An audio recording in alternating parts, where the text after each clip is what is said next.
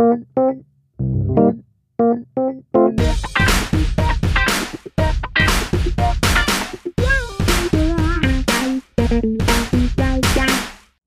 wunderschönen guten Tag und herzlich willkommen im Brandschutzmilieu. Es ist Winter geworden und passend dazu haben wir uns zusammengesetzt und wir, das sind wie immer Carsten Mohr und meine Wenigkeit. Hallo Carsten. Und Sven Gaber. Hallo, hallo zusammen. Es ist ein richtiges Schiedwetter draußen. Also beste Voraussetzung, sich vors Mikro zu setzen. Ja, und ähm, ja, äh, ja, Smalltalk, Carsten. Äh, alles gut? Oh, ja, alles super. cool.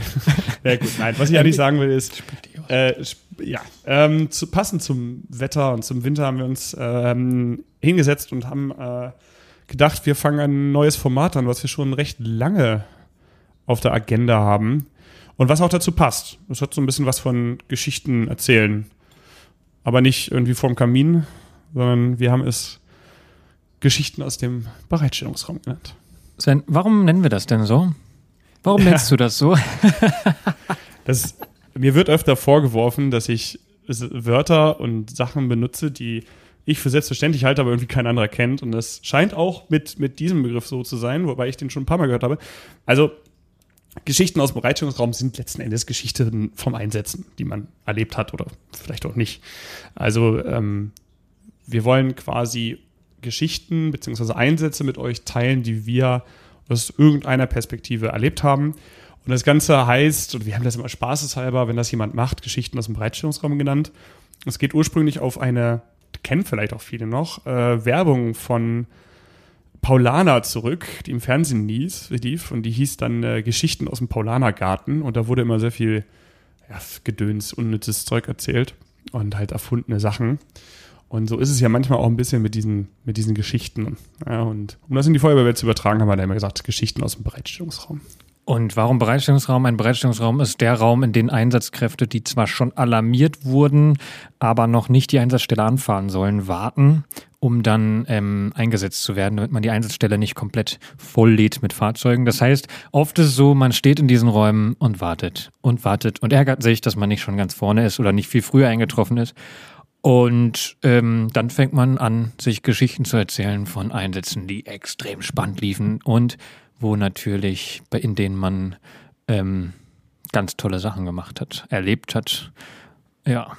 Und auch, und auch absolut derjenige war, der sehr effektiv Richtung Einsatzziel hingewirkt hat. Eigentlich der, der Motor des Ganzen war. Ja, und also kritisch wie wir sind, müssen wir sagen, ja. vielleicht hat unsere Folge auch ähm, so ein Touch. Andererseits haben uns extrem viele auch geschrieben, erzählt mal ein bisschen aus eurem, aus, von euren Einsätzen oder auch gerade die, die vielleicht auch keinen Einsatzdienst fahren und diesen Podcast hören, mhm. das mögen diese Geschichten ja auch. Und ich kenne das schon auch in meinem Freundeskreis, wenn dann Leute erzählen und dann erzähle ich auch gerne so mal, aber will halt auch nicht der sein, der dann die ganze Zeit, weil je nachdem, wie das Feedback ist, ist ja dann auch so ein Wow, krass. Und dann denke ich so, okay, nee, eigentlich, das will ich gar nicht, dieses Feedback. Ja. So.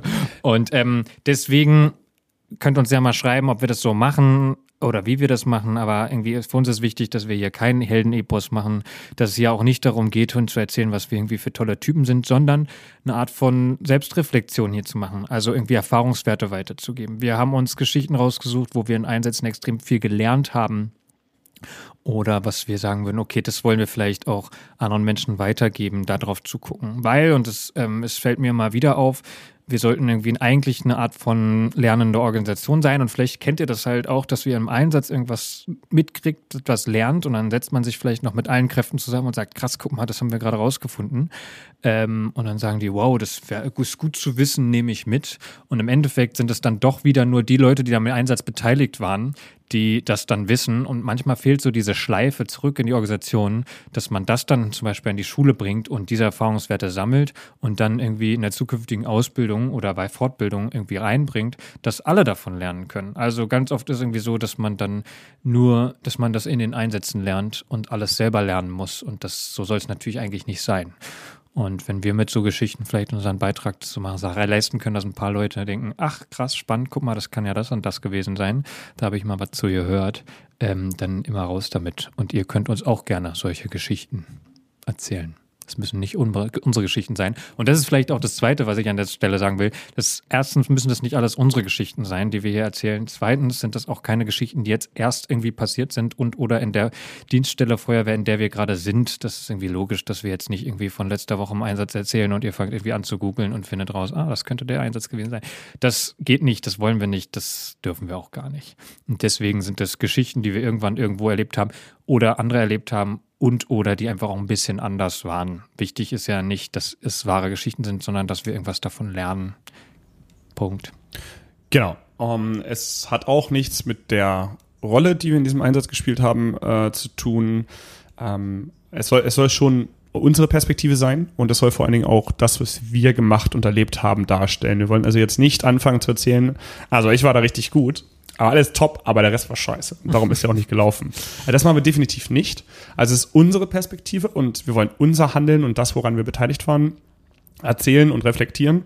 Und ähm, ganz wichtig, wir wollen auch einfach damit ganz, also das ist mir eigentlich am wichtigsten. Wir wollen ja jetzt nicht mit dick auftragen und sagen, ja, pass mal auf, also das haben wir schon alles erlebt. Es, jede Organisation, jeder Einsatz ist anders und das haben wir erlebt und das hat nichts damit zu tun, dass wir jetzt irgendwie ganz groß sind, werde vielleicht auch irgendwie in ganz großen Feuerwehren oder sowas sind oder so, irgendwie sowas, sondern das hat einfach mit dem, was wir bislang gemacht haben und unserer Erfahrung zu tun. Und das wollen wir vielleicht auch einfach, darauf will ich eigentlich hinaus, mehrfach machen. Also das ist Geschichten aus dem Bereitstellungsraum Nummer eins wenn ihr das jetzt ganz doof findet, dann lassen wir es bei Nummer eins. Dann heißt die für immer so. Aber ich denke, dass es ab und zu ein schönes Format sein könnte, was wir bei Lust und Laune einfach mal machen können. Und sehr gerne auch mit euren Geschichten. Aber da kommen wir am Ende nochmal drauf. Okay. Und warum haben wir jetzt so lange gebraucht, um auf die Folge zu kommen? Mussten wir erstmal viele Einsätze erleben oder was? Ja. nee, weiß ich nicht. Das, wir, hatten ähm, auch, wir hatten jetzt eine kleine Sommerpause. Ach so, das äh, meinst du, ja. Die hat sich sehr lange gezogen bis zum Winter. Nee, wir hatten zwischendurch eine Folge, die wir, die sehr viel Spaß gemacht hat, die gut war, wo wir aber dachten, nee, die hauen wir noch nicht raus. Genau, also unsere letzte Folge, die ihr kennt, ist äh, die über die SicherheitsassistentInnen aus ähm, September. Dann Oktober, November kam keine Folge. Und eigentlich gibt es da eine Folge. Ähm, wie Carsten gerade schon richtig gesagt hat, es gibt die Folge, sie ist fertig, sie ist alles, was man von einer Folge erwarten kann. Wir, wir mögen sie beide sehr gerne. Genau, wir haben uns aber aus verschiedenen Gründen, die wir auch gar nicht ähm, groß weiter ähm, diskutieren wollen, dazu entschlossen, sie erst einmal nicht zu veröffentlichen. Sie wird kommen. Wir werden aber nicht sagen, wann und wie. Vielleicht werdet ihr auch gar nicht merken, dass sie vielleicht dann eines Tages draußen ist. Ähm, aber vielleicht, vielleicht, vielleicht wisst ihr auch, auch sofort. Vielleicht, vielleicht wisst ihr auch sofort, warum. Keine Ahnung, kann ich nicht einschätzen, um ganz ehrlich zu sein. Ja. Aber genau, genau darum also hat es ein bisschen länger Sorge. gedauert, aber ähm, wie ihr wisst, machen wir das so, wie, wie es passiert. Und wir haben jetzt schon öfter die Feedback bekommen, wir sollen uns aufhören zu entschuldigen. Von daher, es hat halt einfach gedauert. Richtig. Und dementsprechend, damit es nicht noch länger dauert, fangen wir jetzt damit an. Auf geht's. Geschichten aus dem Bereitstellungsraum. Nummer eins. Nummer, Nummer eins. Uh lala. Okay, legen wir los. Ähm, das jetzt war, jetzt hat das aber eine ganz schön große Erwartungshaltung gemacht. Jetzt fange ich mit folgendem Stichwort an. Eigentlich unspektakuläre Einsätze, die dann aber es doch ganz schön in sich haben. Vielleicht kannst du dazu auch äh, ergänzen, Sven. Ich, ja. Mir fällt zum Beispiel einer ein, äh, das war Gasgeruch war, glaube ich, das Stichwort. Viele Feuerwehren unterscheiden zwischen Gasgeruch, Gasaustritt. Also kann man schon ist vielleicht eher ein, ein bisschen niedrigschwelliger. Und Gas ist ja oft so ein Ding, so ein kleines Such. Wenn es nicht irgendwie groß irgendwo austritt, dann muss man suchen, suchen, suchen, messen und dann riecht man es, aber misst es nicht und denkt, oh, was ist das? Und geht, scheucht irgendwie ein ganzes Haus auf und sucht und sucht und manchmal findet man es, manchmal findet man es auch nicht und dann kommt irgendwie noch ein, ein, ein, ein Fachdienst, der sich das auch nochmal anguckt. In dem Fall war es so, alle, die da reinkommen, haben gesagt, hä, nee, hier ist überhaupt nichts. Ich riech nichts und ich mech's nichts. Und ähm, die Personen, die drin gewohnt haben, haben aber gesagt, hey, riechen Sie das nicht? Hier ist es total intensiv und hier weniger. Und das hat mich, also das war einer meiner skurrilsten Einsätze, weil ich ehrlich gesagt auch am Ende irgendwie nicht wusste, wie gehen wir denn jetzt damit um? Weil äh, es war irgendwie kein Ansatz, kein wirklicher Ansatz für irgendwen, dass hier irgendwas ist.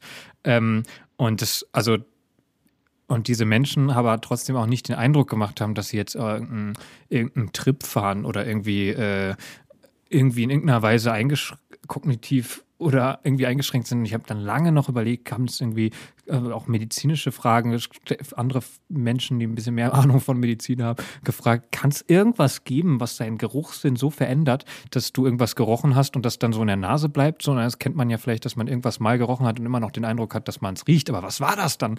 Und also ja, im Endeffekt, also ich kann es leider nicht auflösen. Es war, ich hatte nur die Frage, hätte ich, also das habe ich, die Frage habe ich mir irgendwie noch lange gestellt, hätte ich diesen Einsatz weiter viele Feuerwehrleute nennen das Aufbohren, einen Einsatz aufbohren, warum das auch immer so heißt, also größer machen. Ähm, und hätte man hier noch tausend Fachdienste ranholen müssen oder kann man auch einfach eine Entscheidung treffen, nee, im Endeffekt sind wir, glaube ich, so verblieben, dass die Personen ähm, ordentlichen Spaziergang mal machen und dann irgendwann zurück in die Wohnung gehen und wenn dann noch was ist, sich eben doch nochmal melden. Ähm, wir haben uns dazu entschieden, das nicht groß aufzufahren, weil wirklich gar kein Ansatzpunkt für uns war. So, das, ähm, das ist aber so, so, so sehr irgendwie so was Skurriles, wo ich, also ich tatsächlich eigentlich unspektakulär, aber irgendwie noch im Kopf ganz schön lange gerattert hat. was hätte man da jetzt noch machen können? Was, fällt, was denkst du, Sven? Ähm, äh, also klar, kann man nachvollziehen. Ich glaube, dass diese, diese Stichwörter auch in vielen äh, Feuerwehren sehr groß aufgefahren sind. Also auch schon Gasgeruch. Genau, ich kenne die Unterscheidung auch. Gasgeruch, Gasausströmung und Gasgeruch. Also in meiner Heimat, wo ich ursprünglich herkomme, da ist das auch ist schon ein kleiner Weltalarm dann. Ne? Da wird dann ganz viel hingeschickt und hat in der Regel auch seine Begründung, weil das gar nicht so oft vorkommt, das Ganze. Äh, womit ich sehr gute Erfahrungen bei diesen Einsätzen gemacht habe, ist, das habe ich in einer Stadt äh, erlebt, da haben die Geruchsproben äh, mhm. auf den ähm, Einsatzleitwagen. Das ist also der, wie heißt der Stoff, der dem Gas, ähm, dem Stadtgas beigemischt wird, richtig? Ja. Das Ordonierungsmittel ist das, glaube ich. Ordnierungsmittel, ja. Ordnierungs ja. Ordnierungsmittel, genau. Das ist da einmal in so kleinen Paketen abgefüllt und dann kannst du es aufmachen und dann riecht es halt um dieses Paket eine halbe Minute lang nach diesem Ordonnanz-Ordnierungsmittel. Tetrahydrothiophil. Oh Gott, jetzt. Ah ja, das wusste, krass, das wusste ich natürlich. Ich wollte den, den, den gängigen Namen haben, damit man es versteht. Genau, also der, ihr kennt diesen typischen Geruch, der wird ja nur beigemischt, damit man das, das eigentlich geruchlose Gas äh, riechen kann. Und äh, den kann man da quasi kurz freisetzen, natürlich ohne dieses Gas. Und ähm, dann kann man das riechen und kann sagen, ah nee, das war's nicht. Da hast du schon mal, hast du schon mal was ausgeschlossen, weil genau das ist das Ding. Du kommst halt mit allen möglichen Messgeräten da an aber dann findest du diesen Geruch nicht wieder. Du weißt ja, wo war denn das jetzt her? Das war genau hier und dann ist es dann nicht mehr. Ähm, das, das fand ich sehr cool. Also das. Ähm, ich glaube, ähm, es geht jetzt ein Dings, ein, ein, eine Welle durch meinen Bekanntenkreis. Wie kann das sein, dass Carsten dieses Odierungsmittel nicht auswendig weiß? Das ist schon okay für mich. Ich komme damit klar. ja. Aber ähm, dieser, ja. Genau, also ja, voll. Also, also, dass man das denen mal zeigt und sagt, ach nee, das war gar nicht der Geruch und dann weißt du mal, ah, okay, Gas, Erdgas war es nicht. Ähm, voll, äh, in dem Moment, ja, genau. Also wichtig Puh. ist, dass wir Odorierung, das Wort Odorierung bzw. Odorierungsmittel kennen. Denn das ist ähm, ein Zusatz, ein geruchsintensiver Zusatz, den man insbesondere deren Gasen oder ohne signifikanten Eigengeruch beimischt, um eine Wahrnehmung eine olfaktorische Wahrnehmung für den Menschen zu ermöglichen. Schön abgelesen, ja. Top. Ja, aber also ich meine, ja, gar nicht. Die Odorierung, Olfaktorisch das, steht das ist, glaube ich, tatsächlich das Wichtigste, dass man das Wort kennt. Ja, okay. So, ich glaube, wir kommen aus der Nummer nicht mehr raus. Das war eine. Gehen wir schnell weiter. Authentisch wie immer. ähm, ich habe was, was glaube ich, für viele ein Klassiker ist, ist dieses ähm, BMA, Brandmeldeanlagen-Feeling. Also, viel, ach, Brandmeldeanlagen sind halt zu 90 Prozent, ist da nichts oder nichts Spektakuläres. Also, Leute kochen was oder man findet sogar einfach gar nichts oder ja, so ein bisschen angebranntes. Das wäre sogar noch relativ viel angebranntes Essen. Ähm, und oft einfach gar nichts. Ne? Und das gibt halt den vielen Feuerwehrleuten so das Feeling zu einer Brandmeldeanlage so extrem entspannt zu fahren oder sich gar nicht darauf vorzubereiten, was ein Fehler ist, gar nicht darauf vorzubereiten, dass da doch was sein könnte. Genau. Und umso überraschender und umso, äh, wie soll ich sagen, stressiger ist es dann, wenn es dann plötzlich doch was ist. Also Klassiker wäre, äh, du kriegst die erste Ja bestätigt hier und da und denkst, oh, oh, oh, oh, oh, und plötzlich. Oder mehrere Melder, also man geht ja in der Regel zu so einem zu der Brandmeldezentrale beziehungsweise zum Feuerwehreintreff Oh, jetzt. Jetzt sehr peinlich. unterschiedlich. Das sehr, sehr unterschiedlich. Es gibt das, Das FITZ, FITZ. das Feuerwehrinformationszentrum oder manche nennen es auch EIS, Eintreff, Eintreff und Informations... Auch, puh. Es gibt ein, auf jeden Fall ein paar Wörter. Im Sprachgebrauch wird oft BMZ gesagt, was nicht ganz richtig, oft Ja, nicht ganz richtig ist, weil falsch. die Brandmeldezentrale mit der Brandmeldeanlage die eigentliche ja, die eigentliche Anlage ist und was wir ja suchen, das ist Feuerwehrbedienfeld und Feuerwehranzeigetableau, aber das ist auch egal.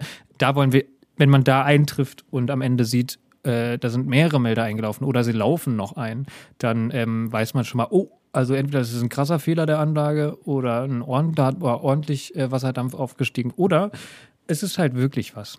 Und deswegen, also von mir immer so ein, ich finde es schon legitim, mit einer gewissen Ruhe an Einsatz ranzugehen und trotzdem sich darauf einzustellen, dass das was sein könnte. Und wenn man sich nur so ein paar Gedanken macht, also wenn zum Beispiel der Ersteintreffenden wenigstens wissen, wo ist der Trupp hingelaufen, in welche Etage, über welches Treppenhaus, ähm, welche Laufkarte hat er genommen, dass man äh, sowas weiß. Manchmal ist es auch ein Trick, einfach die nächste Laufkarte noch mit rauszunehmen. Also Laufkarten, für die, die es nicht wissen, bei einer Brandmeldeanlage ist jeder Melder gibt es von dem Ort, wo man diese Laufkarte zieht, eine exakte Karte, wie man zu dem Melder hinkommt, wo er ist, was das für ein Melder ist.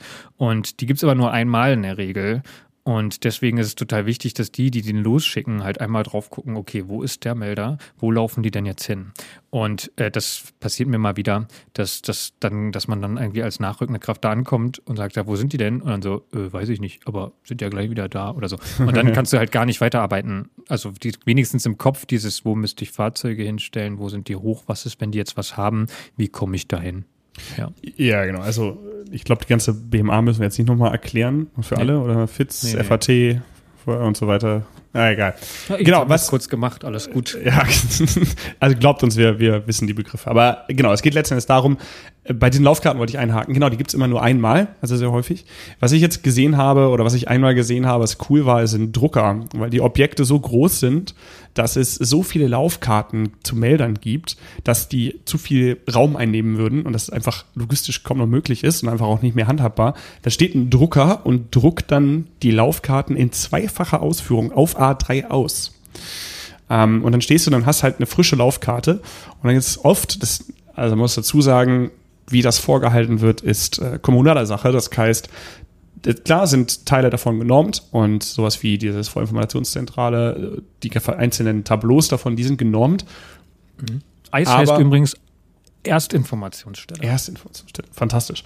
Äh, genau, also die sind genormt, aber was noch weiter vorgehalten wird, ähm, wie die Laufkarten, ähm, wie viel die sein müssen, wie die aufbereitet sind und so weiter, gerade auch die Feuerwehrpläne, wie die zu gestalten sind. Feuerwehrpläne sind die, die die Feuerwehr mitbringt, beziehungsweise die Feuerwehr auch schon vorher zur Verfügung hat. Laufkarten gibt es nur vor Ort. Feuerwehrpläne hat man zum Beispiel auf Anfahrt für die Objekte, die damit versorgt sind.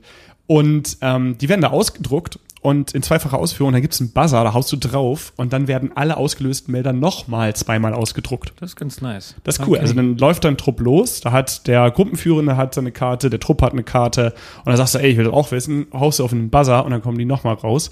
Muss halt aufpassen, wenn da 30 Melder ausgelöst haben, dann haust du auf den Buzzer, kriegst halt 60 Ausdrucke. Ja, ich, meine, ich sehe schon, okay, und dann hat der Drucker irgendwie keine Tinte. Wahrscheinlich gibt es da schon noch mal eine Rückfallebene. Irgendein Schrank werden alle Laufkarten wahrscheinlich noch mal sein. ist eine gute Frage. Also wahrscheinlich, ne, kennt ihr ja, also ja, ich habe keinen Cyan Blau mehr, ich kann nicht schwarz-weiß drucken. Wie? Ja, so, ey. ja, aber ja, genau. Also das wäre so ein klassischer, aber das ist dieses, dass ich immer wieder merke, okay, bei Brandmeldeanlagen sind Feuerwehrleute zu tiefenentspannt. Also und das, also ich auch, auf jeden Fall.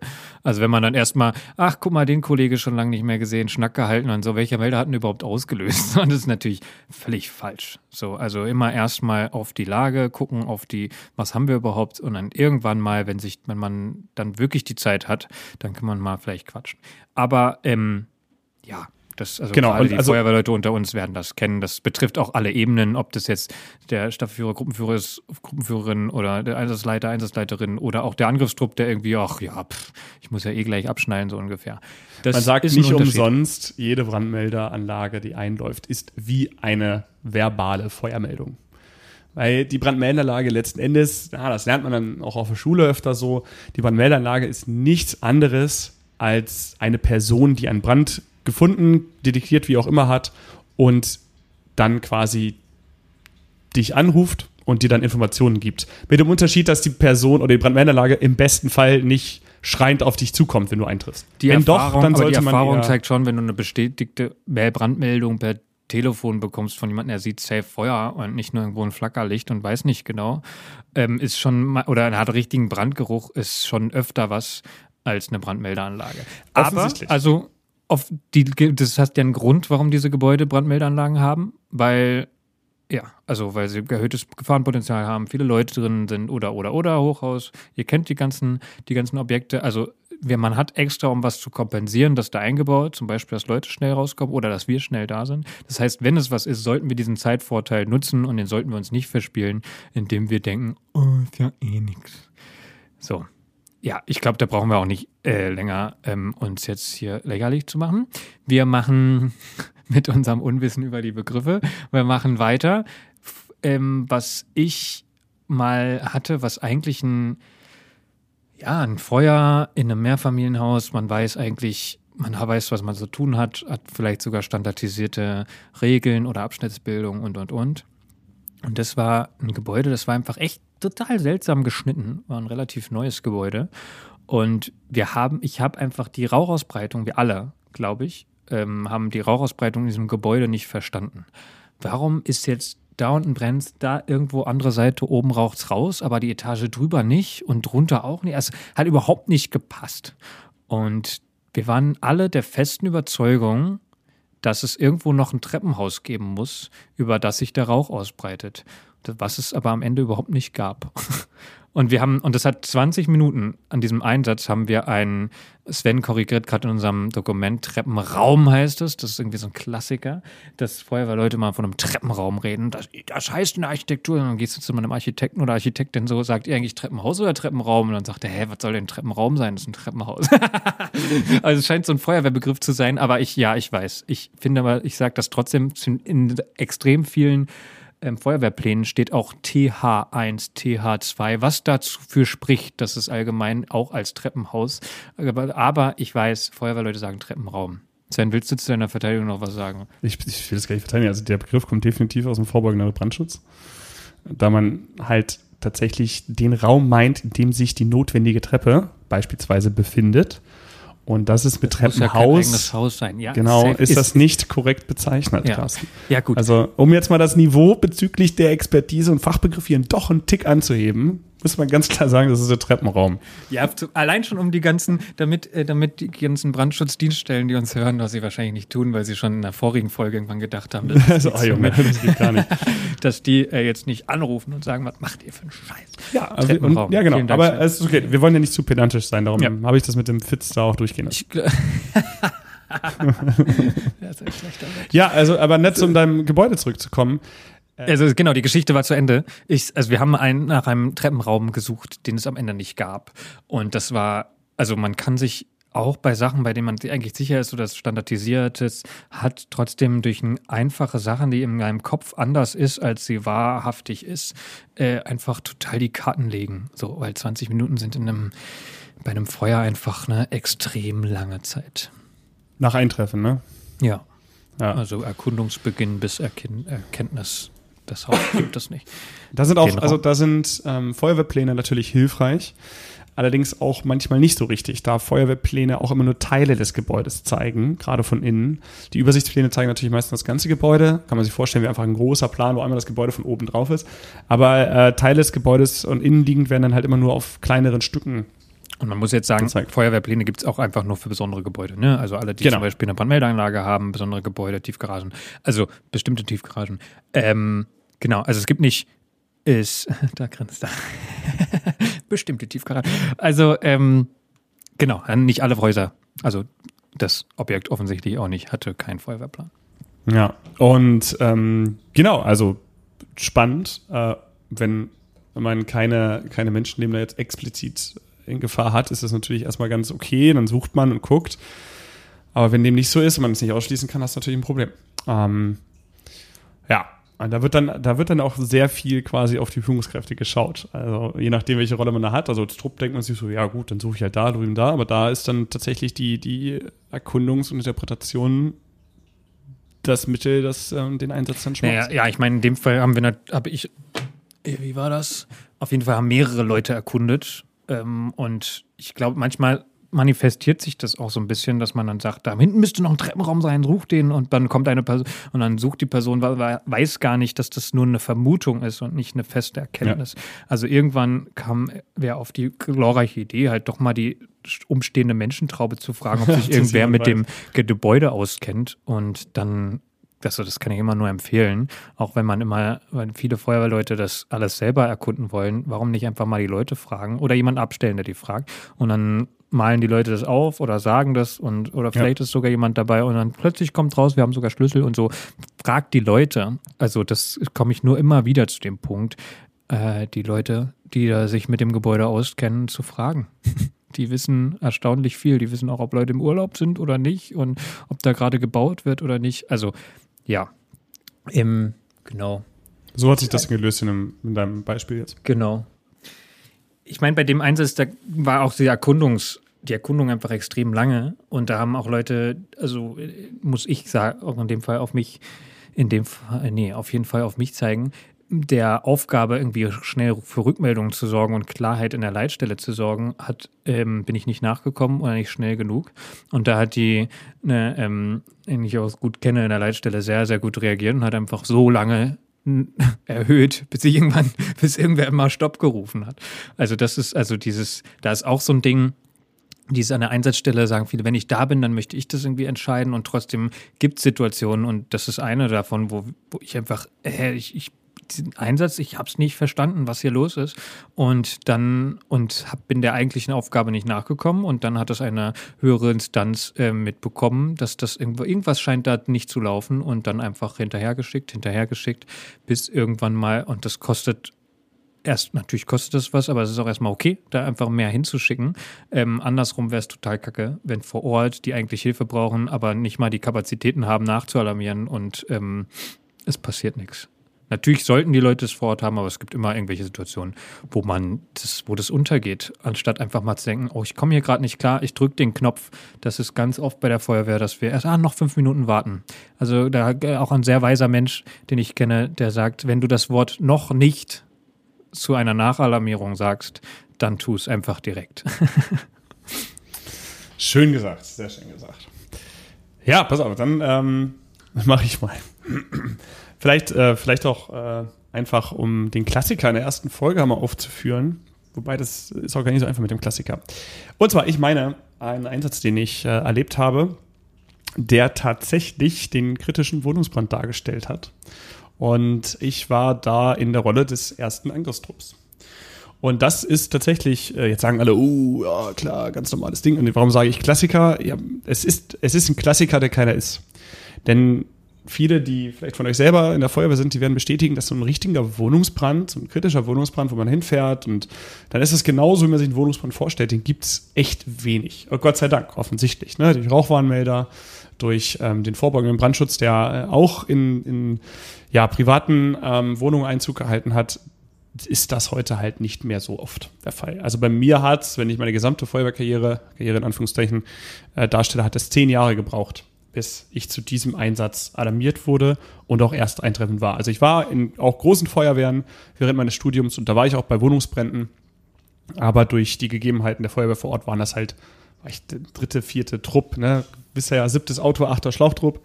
Und ja, ist auch, also super, macht auch seine Arbeit, äh, gar kein Problem, haben wir auch gemacht. In dem Fall war es allerdings tatsächlich so, dass ich zehn Jahre, nachdem ich äh, irgendwie losgezogen war in die Feuerwehrwelt und war ich wieder zu Hause in meiner Heimat vor Ortsfeuerwehr. Das ist eine Ortsfeuerwehr mit Grundausstattung. Ähm, TSFW 1,5, 750 Liter Wasser.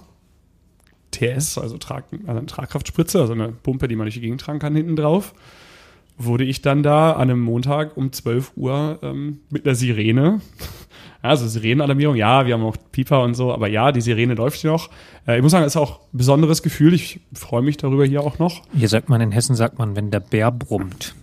Das hast du tatsächlich schon mal gesagt. Ähm, in einer anderen Folge, ich kann mich noch dran okay, genau, Wir sagen, die Hule geht. nee, alles gut. Also der Bär brummt. Also die Hule ging, ja, ich saß an meinem Schreibtisch und das, äh, da, no, erstmal, erstmal ähm, auch was Besonderes, weil viele Einsätze fahren wir nicht. Ja, worauf wir hinaus, äh, am Schluss endlich sind wir da angekommen. Es handelte sich tatsächlich um einen äh, Brand in einem Wohnzimmer, der auch bei Eintreffen schon ähm, deutlich fortgeschritten war. Ähm, so, ich würde sagen, so kurz vor der Raumdurchzündung irgendwo da. Also wir trafen ein, Fenster sind geborsten, Rauch- und Flammenentwicklung deutlich sichtbar und dann sind wir davor gegangen. Und warum, warum erwähne ich den so? Also zum einen ist es der einer der, oder wenn nicht sogar der prägendste Einsatz, den ich je erlebt habe. Ähm, zum anderen kamen wir da halt an mit, mit Ressourcen, die man sich bei so einem Brand eigentlich nicht vorstellt. Also mit einem TSFW, äh, das maximal sechs Personen mitnehmen kann, die in dem Fall auch nicht voll besetzt waren. Also wir waren 05, wenn man das so schön sagen möchte. Also uns hat der Gruppenführende gefehlt. Das heißt, wir waren nur zu fünft, Maschinist, also Fahrer vorne links, hinten vier Leute drauf, vorne rechts saß niemand. Warum war das so? Ja, es ist auf dem Dorf tatsächlich einfach so. Tagsüber unter der Woche kriegst du hier nicht viele Leute zusammen. Und das ist auch nicht irgendwie bei dieser Ortsfeuerwehr speziell so, sondern es ist einfach Alltag in äh, Ortsfeuerwehren. Dementsprechend werden natürlich mehrere Ortsfeuerwehren alarmiert. Also mit uns waren zwei weitere Ortsfeuerwehren, darunter die Schwerpunkt- und die Stützpunktfeuerwehr. Mit eigentlich kam noch ein ganzer Löschzug und ein bisschen mehr hinterher, aber halt erst später. Und du kannst bei uns schon davon ausgehen, dass du acht bis zehn Minuten nach Eintreffen allein an der Einsatzstelle bist. Es ist halt nicht so, als würdest du mit einem kompletten Löschzug 16 Funktionen, 16 Leute da, zack, direkt vier Trupps plus Drehleiter da am Start und alle haben an der Rennereien. Ist halt nicht so. Und hinzu kam, dass wir auch nur ein Trupp unter PA, also Atemschutz hatten. Es waren auch keine weiteren Atemschutzgeräteträger äh, da, die einen Trupp hätten bilden können. Und ähm, wir sind da vorgegangen. Es war auch vor Ort dann doch recht dramatisch, was also wirklich total skurril ist für das Dorf, wo ich hier wohne. Ja, also, also das passiert hier eigentlich nicht. Und diese Ortsfeuerwehr macht das auch nicht regelmäßig. Also das ist für uns ein Jahr, Jahr 50 Jahrhunderte Einsatz quasi. Ähm, was auch gut ist. Aber das war dann halt so. Und dann haben wir das äh, abgearbeitet, sind äh, der Trupp ist also, ich bin da mit meinem ähm, Kameraden, wie das denn hier so schön heißt, vorgegangen. Und das hat eigentlich äh, gut funktioniert. Ähm, es waren beide ähm, gut im Training, würde ich jetzt mal so sagen. Klingt das falsch? Nee. Also wir, wir wussten beide, was wir tun müssen und äh, waren uns auch beide dabei sicher, was der jeweils andere kann. Ähm, und das kann ich nur unterstreichen. Das war ein wirklich, wirklich gutes Vorgehen im Trupp. Ich habe selten so ein Gefühl im Trupp gehabt, weil es auch meine Heimat ist. Du kennst die Leute schon sehr, sehr lange. Ich bin seit äh, mittlerweile elf, fast zwölf Jahren in dieser Feuerwehr. Es ist sogar zwölf Jahre. Krass. Und auch während meines Studiums äh, war ich in dieser Feuerwehr und es war einfach ein gutes Gefühl, da reinzugehen.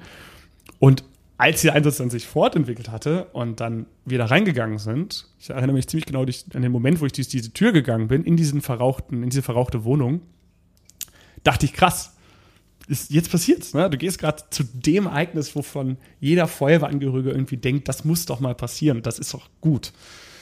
Und krass, machen wir jetzt. Komm, hier, Wasser dabei, Rauch vorangesetzt, Schlauchpaket ganz gut positioniert, Rinder, läuft. Und das Gefühl, ich weiß das noch ganz, also echt ohne Witz, ähm, vielleicht ein bisschen zu detailreich, Carsten, und unterbreche mich an irgendeiner Stelle, aber ich, die Pointe kommt jetzt mehr oder weniger. Ähm, das Gefühl dauerte nicht so lange, denn aus diesem Einsatz, den ich eben noch ganz gut gefunden habe, wurde dann eine Menschenrettung. Weil genau in dem Moment, wo wir da gerade rein sind, ich dieses Gefühl hatte, komm, wir gehen da jetzt rein, wir machen das jetzt, meldete sich eine Person in dieser Wohnung, die tatsächlich noch dort war. Und es war eine Person, die sich sogar im Brandraum befand, die zu dem Zeitpunkt auch schwer verletzt war ähm, die wir dann im Anschluss gerettet haben. Ähm, also wirklich im Brandraum, ne? da geht es auch schon los. Also wir haben das ja in anderen Folgen auch schon angesprochen. Der Brandraum ist der Ort, wo Menschen sterben als erstes. Also eine lebende Person aus dem Brandraum zu retten beim fortgeschrittenen Brand, nicht nur ein Stehungsbrand oder so, sondern wirklich der, der, das halbe Wohnzimmer war im, im Vollbrand. Ne? Ähm, das war es, also da habe ich nicht mit gerechnet. Und äh, wir haben die Person dann gerettet ähm, man muss dazu sagen, die Person ist leider einen Tag später verstorben. Ähm, die war tatsächlich zum Zeitpunkt schon so sehr schwer verletzt. Und dann haben wir das im, haben wir noch die Restewohnung aus, ähm, abgesucht und haben ähm, das Feuer dann auch in dem Zuge noch gelöscht. Und ähm, dann wurden wir haben, oder haben uns selber halt dazu entschlossen, dann den Einsatz nach dieser Phase, wir hatten Menschen, das Menschenleben gerettet, äh, zu dem Zeitpunkt die Wohnung komplett abgesucht und das Feuer soweit niedergeschlagen. Nach Löscharbeiten würden die nächsten Trupps machen. Ja, haben das, ähm, haben dann äh, den Rückzug angetreten. Drei Learnings, die ich da draus höre. Einmal, wer sich für die Feuerwehr entscheidet, egal wo, entscheidet sich genau auf darauf vorzubereitet zu sein. Ich kenne Menschen, die auf dem Dorf von der Freiwilligen Feuerwehr sind, die das ähm, Ja, die da sind, weil es ein cooler Verein ist, weil es auch Spaß macht und so, die, glaube ich, nicht präsent haben, dass genau dieser Einsatz auf sie zukommen kann. Und der kommt auf uns alle zu. Und genau das, das ist unsere Daseinsberecht oder unsere hauptsächliche und mit wichtigste Aufgabe. Und ähm, das, genau, das kann in einer Stadt BF genauso passieren wie auf der kleinsten Freiwilligen Feuerwehr. Und das sollten wir uns irgendwie alle parat haben, wenn wir üben, wenn wir unsere Übungen machen, wenn wir äh, irgendwie zum Einsatz fahren.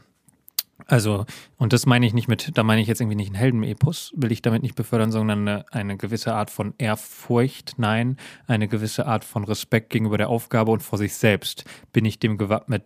Wenn ja, wie? Und wenn nein, was kann ich ändern? So. Zweites Learning, ähm, Sicherheitstrupp.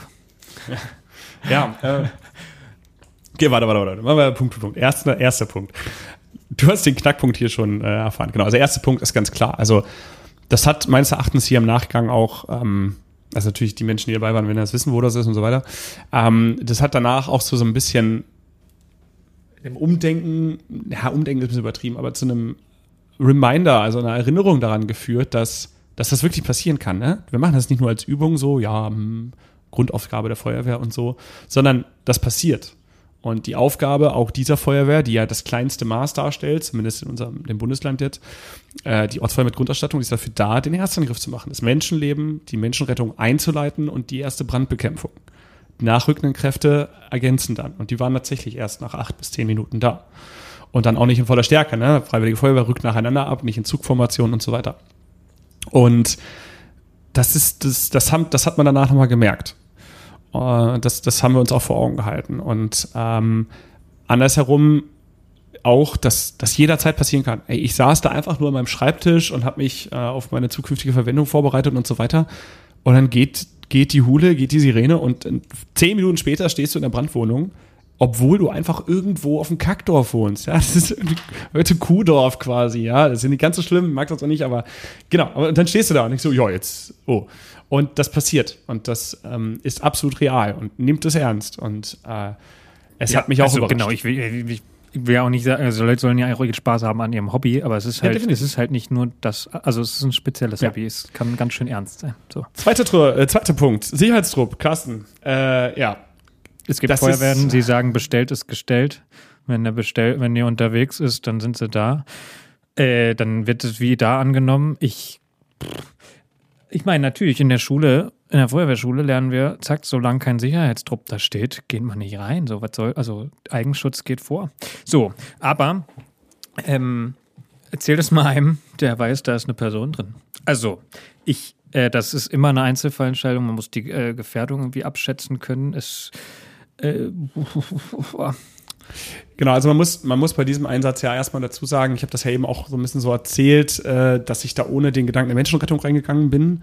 Äh, das ist, halte ich erst einmal für, für nicht ganz richtig, weil ich denke, wenn wir ein brennendes Objekt gehen, dann gehen wir immer, auch wenn es heißt, da sind keine Personen drin, immer noch mal mit dem Hinterkopf mit der Menschenrettung rein, weil absolut ausschließen kannst du es ja theoretisch nie. Also ähm, ist es immer ein Fall und man muss das einfach abwägen. Zweitens, was diesen Einsatz ja erschwert hat, war, dass es keine erkundungsführende Kraft gab. Also es gab ja die, die, ne, die Führungskraft nicht, den Gruppenführenden oder die Gruppenführende. Und äh, das heißt, da wurde keine ordentliche Befragung gemacht. Und ich weiß noch, dass mich auch jemand angesprochen hat, also recht panisch vor dem Objekt, und der sagte auch, ey, da könnte auch jemand drin sein. Und ich habe das auch wahrgenommen, aber in dem Moment, als wir da reingegangen sind, kam ja diese Atmosphäre und das, also der erste Gedanke war nicht so Menschenrettung. Das haben wir natürlich danach sofort gemacht. Aber ähm, der Gedanke, als ich da reingegangen bin in diese Brandwohnung, war, ey, das ist, hier ist keiner mehr. Das ist eine so tödliche Umgebung und du nimmst die auch so wahr da drin.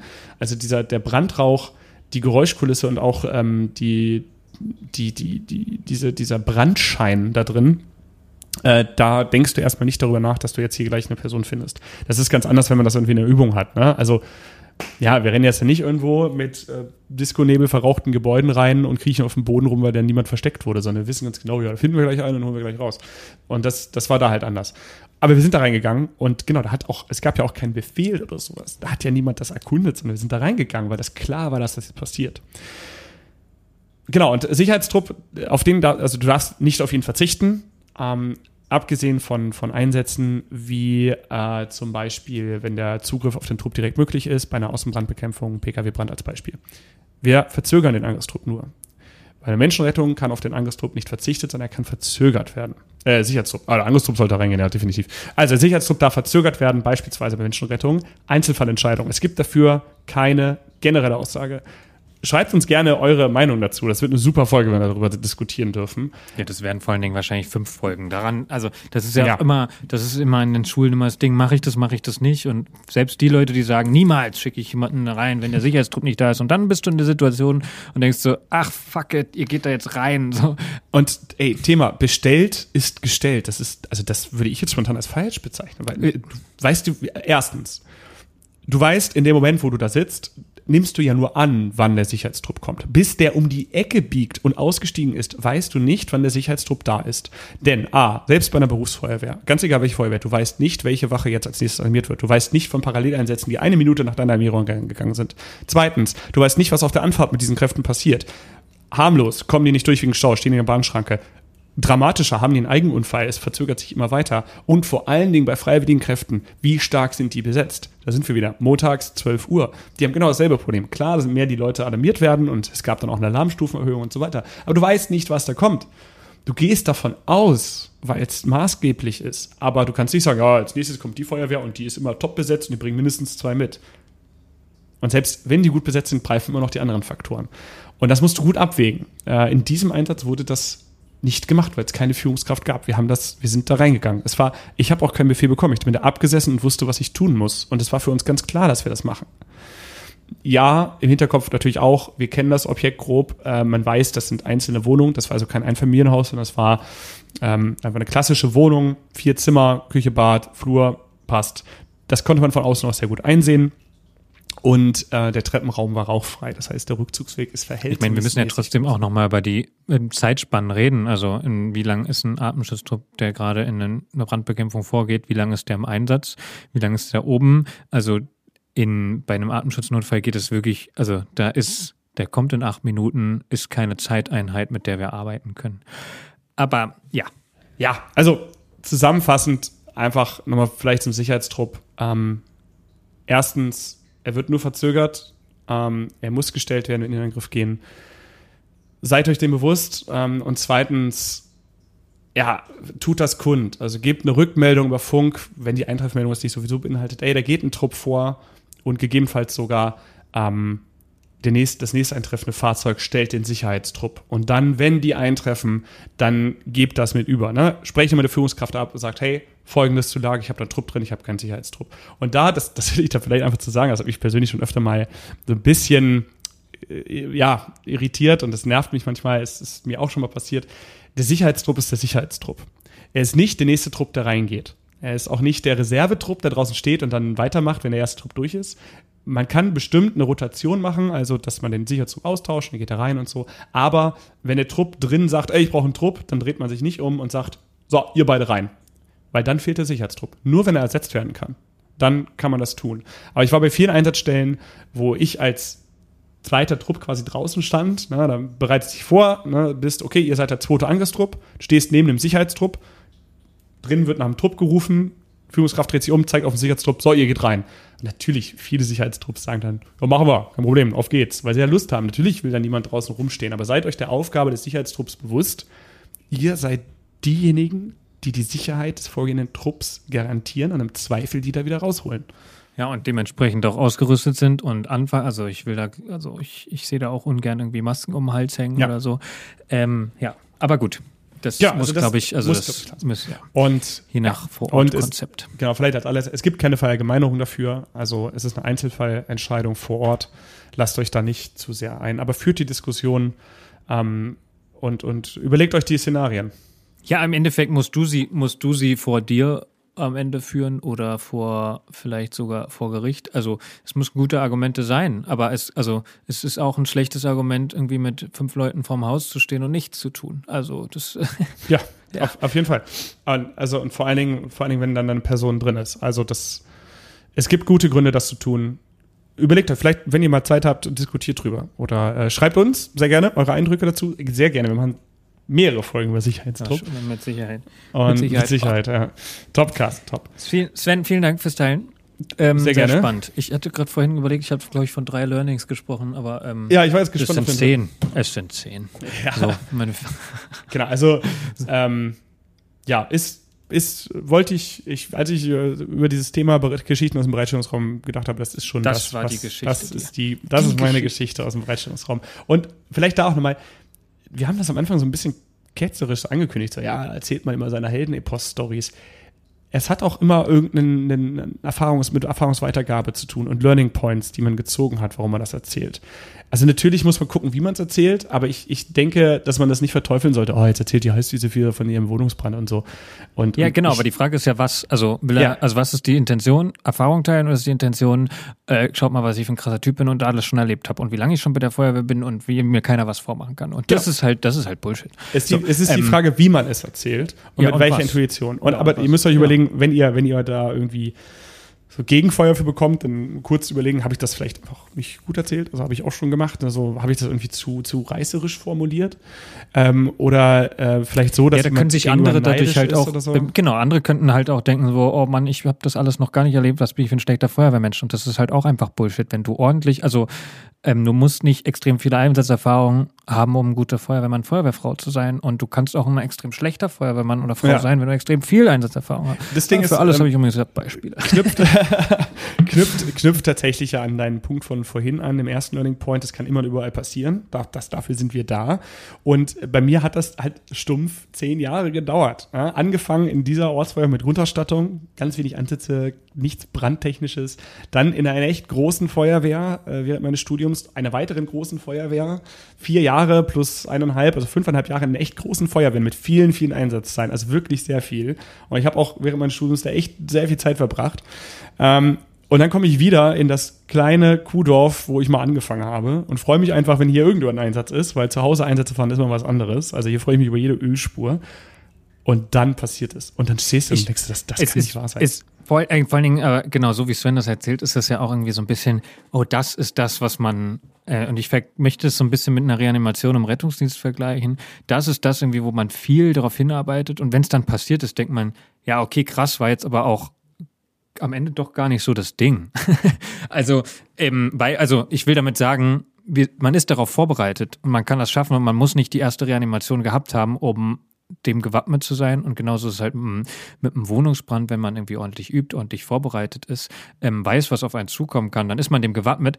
Und ähm, ein, ein, ein Einsatzleben macht nicht diese einen Stichworte aus. Also das, das macht mich, und das ist, finde ich, irgendwie auch was, was ich in dieser Vorlesung sagen will.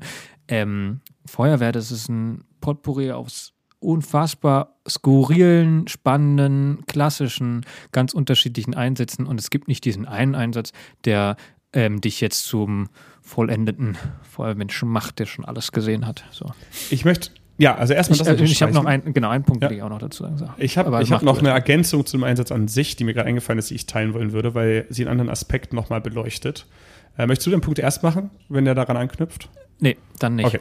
Ähm, und zwar, ähm, was mir noch eingefallen ist dazu, ähm, was bei solchen Szenarien, zu denen ihr wahrscheinlich auch äh, durchaus aus gerufen werdet, ähm, weil ihr, weil wir wissen, dass viele von euch auch in Freiwilligen Feuerwehren sind und so weiter, ähm, was da fehlt, ist so eine richtige Auffangsituation danach. Ähm, wir haben das hier wenig, dass solche Einsätze passieren. Und ähm, wenn man beispielsweise im Hauptamt unterwegs ist, ich habe da gerade an den Rettungsdienst gedacht, nach einer Reanimation rückt man immer mit denselben Kräften ein, ne? zumindest mit der Teampartnerin, dem Teampartner und ist danach mit der Wache da und kann danach äh, runterkommen an der Wache, in dem Szenario, in dem Setting. Ich weiß noch ganz genau, ich wurde aus diesem Einsatz dann ausgelöst, relativ früh, Nachlöscherweiten und so weiter habe ich nicht miterlebt, unter anderem aus dem Grund, weil da äh, unser Hygienekonzept dann langsam am Anrollen war und meine Einsatzkleidung direkt von mir gerissen wurde und so weiter. Und das war gut und dann wurde ich halt nach Hause geschickt. Ich wurde zum Geräthaus gebracht, habe mich angezogen, bin nach Hause gegangen. Und ich habe dann meine Wohnungstür aufgemacht, hab die, hat die hinter mir zugemacht und in die verdutzten Gesichter meiner beiden Katzen geguckt. Und ich war, es war, es war also so skurril, ich erinnere mich noch ziemlich genau, es war eine so skurrile Situation, weil da hatte sich nichts verändert. Das war alles gleich. Das war, es war, ist ja, passierte nichts. Alles identisch. Aber du hast gerade zwei Stunden den intensivsten Feuerwehreinsatz deines Lebens absolviert hast da geackert, hast da also auch diese Erfahrung dieser Menschenrettung, dieser schwer verletzten Person gemacht. warst komplett unter Adrenalin und alles und plötzlich stehst du da und es bleibt nichts. Du, du stehst da einfach. Das Einzige, na gut, meine Hände haben da Rauch gestunken, ich bin in den Duschen gegangen und so weiter, aber diese Situation, als diese Tür ins Schloss gefallen ist, da war nichts. Und das war ähm, im Nachhinein etwas, was ich vorher nicht wusste, ein Fehler, den ich gemacht habe, weil dadurch, dass wir rausgelöst worden sind, waren wir relativ schnell zu Hause. Im, im Geräthaus war niemand, äh, wir sind einzeln nach Hause gefahren und das war's. Und ähm, das, darauf muss man irgendwie sich vorbereiten und da muss man aufpassen. Im nächsten Mal würde ich sagen, na Moment, nee, ich bleibe noch ein bisschen an Einsatzstelle oder ich unterhalte mich am Gerätehaus nochmal irgendwie, trinke dann nochmal eine Cola und ja, so weiter. Ich meine, Einsatznachbereitung machen. Also, genau. Ja. Aber das, das gibt es im Ehrenamt oft nicht, weil, weil, weil entweder so ein Szenario oder wenn man schnell wieder nach Hause will oder wenn man ja gerade irgendwo herkommt oder will zum Arbeitgeber oder was auch immer. Und das war, bereitet euch darauf vor, überlegt euch, was ihr tut, wenn ihr etwas Intensives erlebt und danach Ja, irgendein nicht- Auffangen. Irgendwas Das muss auch eigentlich nicht jeder Einzelne machen, sondern das sollte die Struktur halt auch, also machen. So, also kein, kein Vorwurf, Offensichtlich, ja. sondern, aber da so, ja. Also, ne, da gibt's ja, ähm, gibt's ja ins, genug Konzepte. Genau, also äh, es, es gab eine Müssen wir- da Einsatzstelle, machen wir vielleicht mal eine eigene aber Folge genau. zu PSNV. Ja, definitiv. Also das ist eine PSNV, Einsatzstelle, das kann ich dann in der Folge in vielleicht erzählen. Ja. Genau, äh, je nachdem, wie das im Bundesland genannt wird. Ähm, genau, also an einer Einsatzstelle gab es ein ganz kurzes ähm, PSVE-Gespräch, äh, Nachbereitungsgespräch, also ein erstes, erstes Runterkommen von diesem Einsatz. Aber das hat mir nicht geholfen dabei. Also es gab an dem Abend auch noch eine große Nachbesprechung, erzähle ich von anders, aber ähm, es hat mir nicht geholfen, als ich nach Hause gekommen bin. Das war so, das war so ein intensives Gefühl, als diese Tür ins Schloss gefallen ist. Meine Katze mich angeguckt und dachten so, jo, was ist mit dir? Du kannst mal. Du siehst ne? scheiße aus. Du siehst scheiße aus. So, Und das war komisch. Ja, Sven, ich breche das jetzt ab. ja ist okay. Er hat ich so lange geredet, ey. Mann, Mann, Mann. Nee, ich fand's gut. Ich fand's sehr gut. Vor allen Dingen, glaube ich, gerade, also ich, ich war gerade, also eh, bisher war die Sendung, Folge ja eher so ein bisschen, okay, das war da und das war da ein spannender eine. Ich glaube, so eine ganze Geschichte war auch mal cool. Was mir gerade noch eingefallen ist, als du gesagt hast, man muss das ja auch nicht einzeln, also man muss, kann ja auch Impulse anderer mitnehmen. Das, also das, äh, sch, schn, boah, folgt ja auch so ein bisschen auf das, was ich meinte. Das muss ja nicht, man muss diese Erfahrungen ja nicht alle selber machen ähm, und das weitergeben und lernen Organisationen. Ich habe zum Beispiel mal von einem Ausbilder, der ich viele, für viele Feuerwehrleuten sind Leitern irgendwie ein nerviges Ding. Also es gibt viele Feuerwehren, wenn da Leitern auf dem äh, Dienstplan steht, dass dann weniger kommen. Das habe ich jetzt schon öfter gehört, weil einfach keinen Bock auf Leitern haben. Und ich, ähm, und so ein bisschen nachvollziehen kann man es ja vielleicht, je nachdem, wie die Übung auch gemacht wird. Aber der hat sehr eindrucksvoll mir erklärt oder uns erklärt, wie unfassbar wichtig Leitern sind. Und seitdem habe ich irgendwie Ehrfurcht, aber auch ähm, mega Bock, das drehmäßig zu können, weil er halt einfach ein paar Einsätze erzählt hat, wo, und das ist halt einfach unsere vorwiegende Aufgabe, die, den zweiten Rettungsweg, den drin, den, wenn, wenn nicht vorhandenen zweiten baulichen Rettungsweg über Leitern sicherzustellen. Und Ja. da denken immer alle an die Drehleiter, aber gerade im, also im, in Gebäudeklasse 1 und 2 mit der Steckleiter und im Bestand auch mit der Schiebleiter müssen wir können.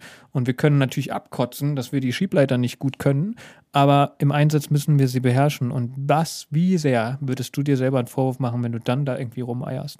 Und das ähm, seitdem, und das ist halt für mich so, ich hatte diesen, diesen klassischen Schiebleiter-Einsatz bisher nicht. Ähm, und trotzdem ist es sehr präsent für mich, obwohl ich diese Erfahrung nicht selber gemacht habe. Deswegen also nur unterstreichen, diese Geschichten helfen Leuten, sich mit Sachen zu beschäftigen. Ähm, oder so, ach krass, ein Kumpel von mir hat das und das da erlebt. Äh, seitdem äh, gucke ich da ein bisschen drauf oder so. Also das ist, das ist Organisationswissen, was irgendwie geteilt werden muss. Und da helfen so Geschichten, aber nichtsdestotrotz soll es auch die Schule können.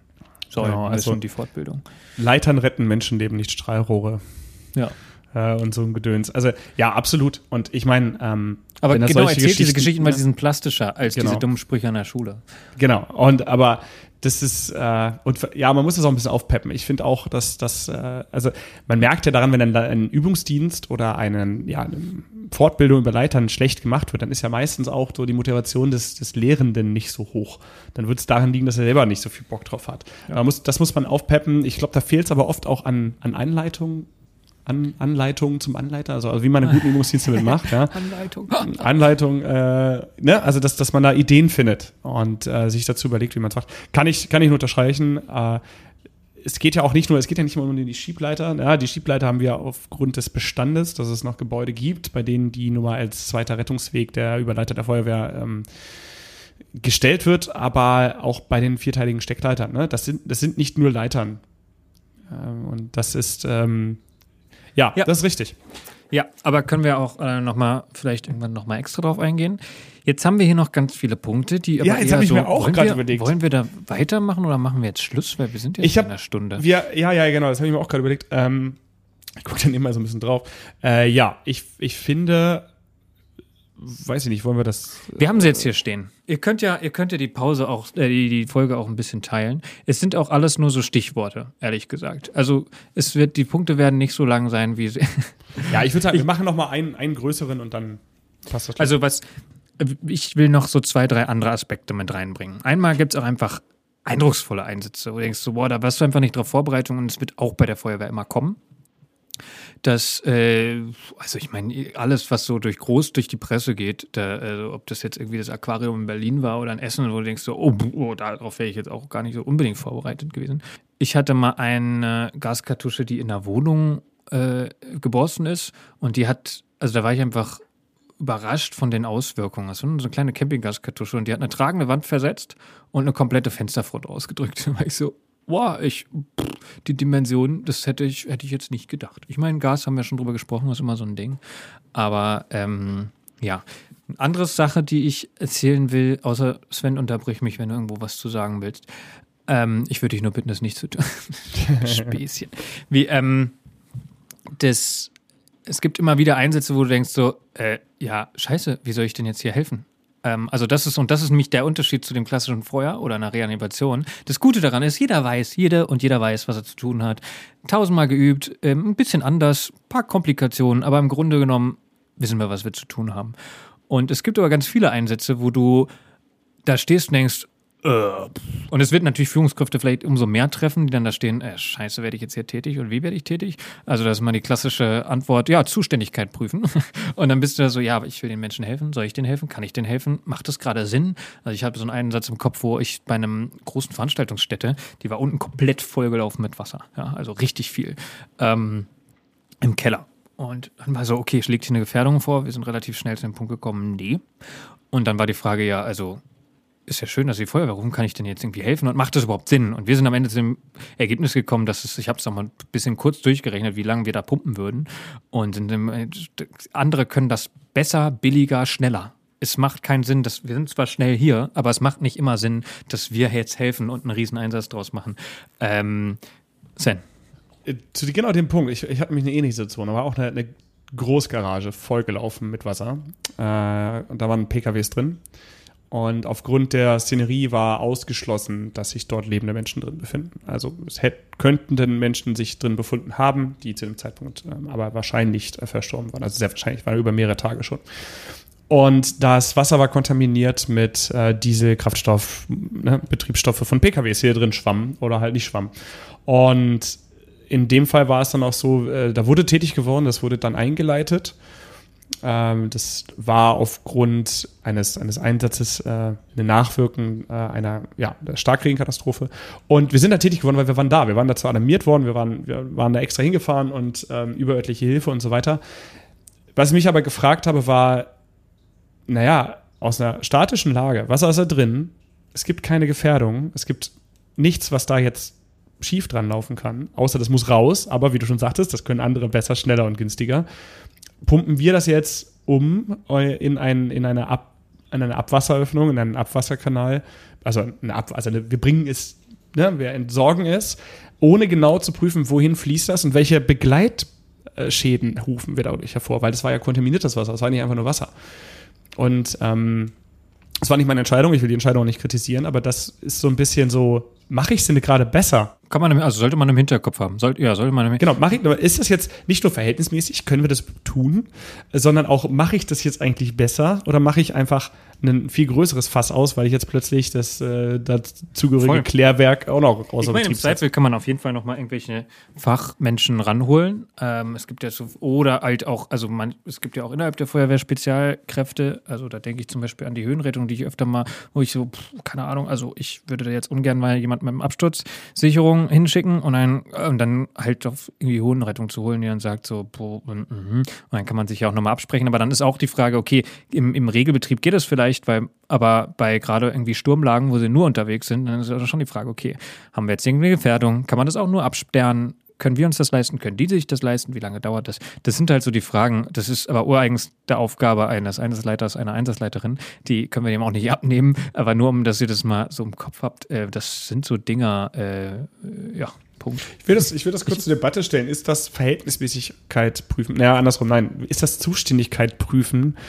Ein Feuerwehrding und Verhältnismäßigkeit? Oder, also ich habe nämlich so den ersten, genau, es ist ein Behördending. Ja. Und Behörden, ja, die Freiwillige Feuerwehr ist auch Teil der ähm, lokalen Gefahrenabwehrbehörde. Ist das, worauf ich hinaus will, ganz konkret, ist das Zuständigkeit prüfen? Ich empfinde das mehr als ein Hauptamtding, also die Berufsfeuerwehr, weil das ist so ein ganz klassisches Behördending. Moment, ich will da an der Stelle schnell eingreifen, weil es hat am Ende nämlich auch was zu tun, ob der Einsatz, also je nachdem, wie das vor Ort ist, ob der Einsatz kostenpflichtig wird oder nicht. Und damit, und ob die allgemeine Gefahrenabwehr, also es gibt Feuerwehrgesetze, in denen du helfen kannst, auch wenn es nicht keine Gefährdung ist, keine Notlage ist, ähm, und ist auch okay, aber dann musst du immer mit einberechnen, ähm, passt die allgemeine Gefahrenlage dazu, können wir dadurch den Schutz den wir eigentlich, wofür wir eigentlich zuständig sind, mhm. noch gewährleisten. Also ich finde, ja. das ist schon auch wichtig, dass eine Behörde genau das immer macht. Das hat immer diesen negativen Touch, dieses ah, Zuständigkeitsprüfen, ich will schnell jemanden ja, finden, ja, der dafür, also schnell das abschieben, aber darum geht's ja nicht, sondern es geht schon darum, ist, können wir damit noch unsere ureigene Aufgabe ähm, erfüllen. Richtig, ja, genau. Fertig. Worauf hinaus will, Und ist, ähm, wird für die teuer. Also das war das Beispiel mit dem Wasser. Ich habe denen gesagt, also es wird ein Scheißergebnis und es wird, andere machen es besser und billiger. So mach's tu's, tu dir selbst einen Gefallen, tu es nicht. ich denke, ich, äh, worauf ich hinaus will, genau, also sehr schön erklärt mit denen, ähm, warum prüft eine Behörde immer die Zuständigkeit? Naja, weil sie vielleicht andere Aufgaben hat, die sie dann nicht mehr wahrnehmen kann, die aber ihre Aufgabe sind. So, äh, aber ich meine es so, keine Ahnung, gerade bei solchen Sturmeinsätzen ähm, empfinde ich, dass gerade im Ehrenamt zumindest bei kleineren Feuerwehren, ich spiele jetzt hier gerade in dieser Folge den, den Dorffeuerwehr-Menschen, äh, der ich bin, ich spiele den nicht nur, ne? also möchte ich dazu sagen. Ähm, der, also da wird oft mehr geholfen und eher geholfen, als es ein, ein, ein oft im Hauptamt der Fall ist. Oder ich, bei hochfrequentierten also, Feuerwehren. Ich ja auch also, gut. Also ich finde auch, genau, also als Feuerwehr, wenn wir uns das ne? leisten können und eh gerade genau. da sind, so warum, also dieses, machen wir das alle, dann machen wir das so und wenn das gerade passt und dann und das auch sicher machbar ist und auch, also da gibt's ja auch mal wieder Sachen, wo wir nicht zuständig sind, wo andere, also du sollst halt, du sollst ja auch dem, dem, der freien Wirtschaft nichts wegnehmen, so, ne, das ist ja auch so. Sollst, darfst so, das ist ein ja, Also das ist, sind alles Diskussionen, aber ich finde im Endeffekt sind wir irgendwie eine Art von Dienst Ist vielleicht das falsche Wort, aber wir sind für die Bevölkerung da. So. Und genau. wir sollen, wir sind, ich, ich, will auch gar nicht der sein, der immer nur daneben steht und die Hände in den Hosentaschen hat. Naja, Nein, ich, du kannst das natürlich eine auch Sache, abschätzen, wie es aussieht. Eine Sache, ja. Eine Sache, die ich zu dem Punkt noch sagen soll, der Punkt war nämlich nicht, zu, also äh, der Überpunkt war nicht Zuständigkeit prüfen, sondern wie kann ich denn hier überhaupt helfen? Soll ich hier überhaupt helfen? Wie soll ich denn jetzt hier helfen? Es gab eine Situation, ähm, da hast du alle Möglichkeiten einer Berufsfeuerwehr und weißt trotzdem einfach nicht wie. Ja? Also ich habe da so eine Situation im Kopf, wo eine reanimationspflichtige Person tief im Inneren eines Bauwerks war, wo man nicht über Treppen hinkommt. Und es war einfach nicht klar, äh, wie kriegen wir die denn jetzt da raus unter Reanimationsbedingungen. Du schreibst gerade ganz viele Sechsen, Sven. Und, das soll. Das Warum tust du das? und das und dann war, also und das war ein, tatsächlich ein komischer Moment, dass dann irgendwann so eine, es klingt jetzt wahrscheinlich echt auch ein bisschen daneben, dass dann so eine Erleichterung aufkam, als die Person für tot erklärt wurde und dass dann wir dann plötzlich alle Zeit der Welt hatten. So, also ja, das da war wirklich, da, da, da, da war dann plötzlich kam so eine Erleichterung auf, weil es eine, eben nicht mehr eine Menschenrettung unter Reanimationsbedingungen ist, sondern nur noch eine Bergung war. Und die Person für tot erklärt wurde. Und trotzdem war das so ein Ding, ähm, wo irgendwie noch viel und lange drüber nachgedacht wurde, was hätten, wie, was hätte man tun können, wie hätte man es besser tun können, hätte man was machen können. Und, und auch das ist Feuerwehr. Du wirst immer wieder auch zu dem Moment kommen, wo du sagst, wir haben alles getan, wir konnten aber nicht mehr helfen. Und ja, auch das ist, das ist Feuerwehr und Rettungsdienst und THW und alles. Also das gehört zum Leben dazu. Ja, genau. Also das Beispiel ist natürlich ist schon extrem, ja? ähm, aber ich, also den Moment gibt es. Ich glaube, das muss man nicht unbedingt verheimlichen. Ich Nee, es ist definitiv ein Ding. Also das ähm, ist eine schwere Entscheidung. Also gerade Transport unter Reanimationsbedingungen. Äh, wir machen jetzt natürlich, wir sind jetzt keine Ärzte und so weiter und Ärztinnen, aber es ist oft nicht die elegante Variante und es hat auch meistens kein gutes Outcome. Äh, natürlich gibt es absolut äh, die Notwendigkeit dafür, äh, die kann absolut vorliegen, aber es Aber klar. das ist jetzt schon nochmal ein anderes Thema, aber alles gut. Ja, ja, aber äh, genau, also was, was können wir tun? Nee, ähm, ja, können wir das überhaupt? Äh, übersteigt das die Möglichkeiten oder sind wir an einem Punkt, wo wir ähm, nicht, nicht, mehr, nicht mehr helfen können, äh, in dem Maß, wie es das ist? Ja, genau, also Und, diesen, vielleicht so ein bisschen diese, wie soll man helfen? Also ist vielleicht die Antwort so, wir können nicht immer helfen. Und das, auch damit müssen wir klarkommen. Ähm, definitiv. Und vor allen Dingen auch da, das muss man ja auch sagen, du bist nicht überall in dem Luxus, wirklich alle Spezialkräfte, die die Feuerwehr vorhalten kann, auch da zu haben. Also das sind wir wieder in meiner Dorffeuerwehr. Ich habe da letztens drüber nachgedacht, als es äh, so zum ersten Mal gefroren hat und die Leute auf ihre Teiche und Seen geklettert sind zum Schlittschuhlaufen. Ich dachte so, ey, ich weiß das, aber die wissen das, dass wir hier keine Feuerwehrtaucher haben oder sowas. Also die Vorstellung, da kommt dann gleich jemand rein und taucht da, das passiert hier nicht innerhalb von den nächsten 30 Ja, Minuten. und ich meine, das genau, und das ist ja, es ist, kann ja eine, also kann Folgeeinsätze sein, das können, diese können in Einsätzen gebunden sein, die Fahrzeuge können weit weg sein. Wir werden nicht immer alles sofort da haben. Also das, also das, was wir manchmal den Leuten vorwerfen, dass sie eine Vollkasko-Mentalität haben, die haben wir auch, wenn wir denken, wir drücken auf den Knopf und es ist direkt da. Ja. So. Und ich will, ich will davon auch, also davon warnen, diese Vorwerfsache. Ja, ja, es lassen. kursiert in. Social Media ganz viel, immer dieses, das sind übrigens die Leute, die sich beschweren, wenn du nicht. Ja, ja. Das finde ich total. Ja, ich nee, das, total da haben wir auch schon mal drüber Kollektive geredet. Ich finde das Empörung Wort auch schlecht. Ja. Ich finde das Wort auch schwierig. Ich würde definitiv. gerne, um jetzt, jetzt haben wir eh schon lange gemacht, um das abzurunden, um nicht mit so einer Story zu enden, würde ich gerne ähm, folgenden Punkt aufgreifen, den wir hier noch stehen haben, ist nämlich Blaulicht ausmachen, Sven. Ach, ich, oh. Ja, also Ich, Moment, Story. also die Story ist so, äh, es war ein Silo, wo es gebrannt hat, wo du erst denkst, oh, spannend, eindrucksvoll. Und dann denkst du, oh, fuck, das wird ein extrem langer Einsatz, weil du immer peu à peu was ablassen musst, das irgendwie ablöschen, gucken, ist da wirklich was drin. Also ist sehr anstrengend, sehr nervig und sehr lange Einsatzstellen. Und ich, mir hat man ein sehr weiser Mann gesagt, finde ich, ähm, Carsten, wenn du irgendwann mal ein bisschen längeren Einsatz hast und kurz Zeit hast, guck mal, ob das Blaulicht die Leute, also ob die Blaulichter ausmachen können, weil das entspannt eine Einsatzstelle extrem. Und seitdem, seit ich das gehört habe, denke ich ganz oft bei Einsatzstellen, wow, hier ist alles voll mit Blaulicht. Was soll das? Also zum Absperren, ja, okay, die zwei Autos ganz außen, aber müssen hier alle mit Blaulicht stehen? Ist das, gehört das zu unserem Feeling dazu? Ist das, muss das sein, damit wir ordentlich arbeiten können, Sven, oder was? da muss er erst mal husten. Sorry. Äh, ja. Die Antwort also ist ja. Vielen recht. Dank. Nein, also es gibt Einsätze, die, die dauern dann wirklich lange. Ne? Dann ist auch irgendwann der Spaßfaktor raus und es wird auch nicht besser, wenn das Blaulicht an ist. Wir lassen all das Blaulicht an, was wir brauchen, um uns äh, zu schützen, um unsere Sicherheit zu gewährleisten. Ich denke, das steht außer Frage hier. Absolut, Sven, absolut. Und wir werden allerdings auch das Blaulicht um entsprechende Absperrmaßnahmen und allem erweitern. Aber ja, natürlich können wir ähm, Blau, auf Blaulichter verzichten, die nicht unbedingt diesen Zweck erfüllen.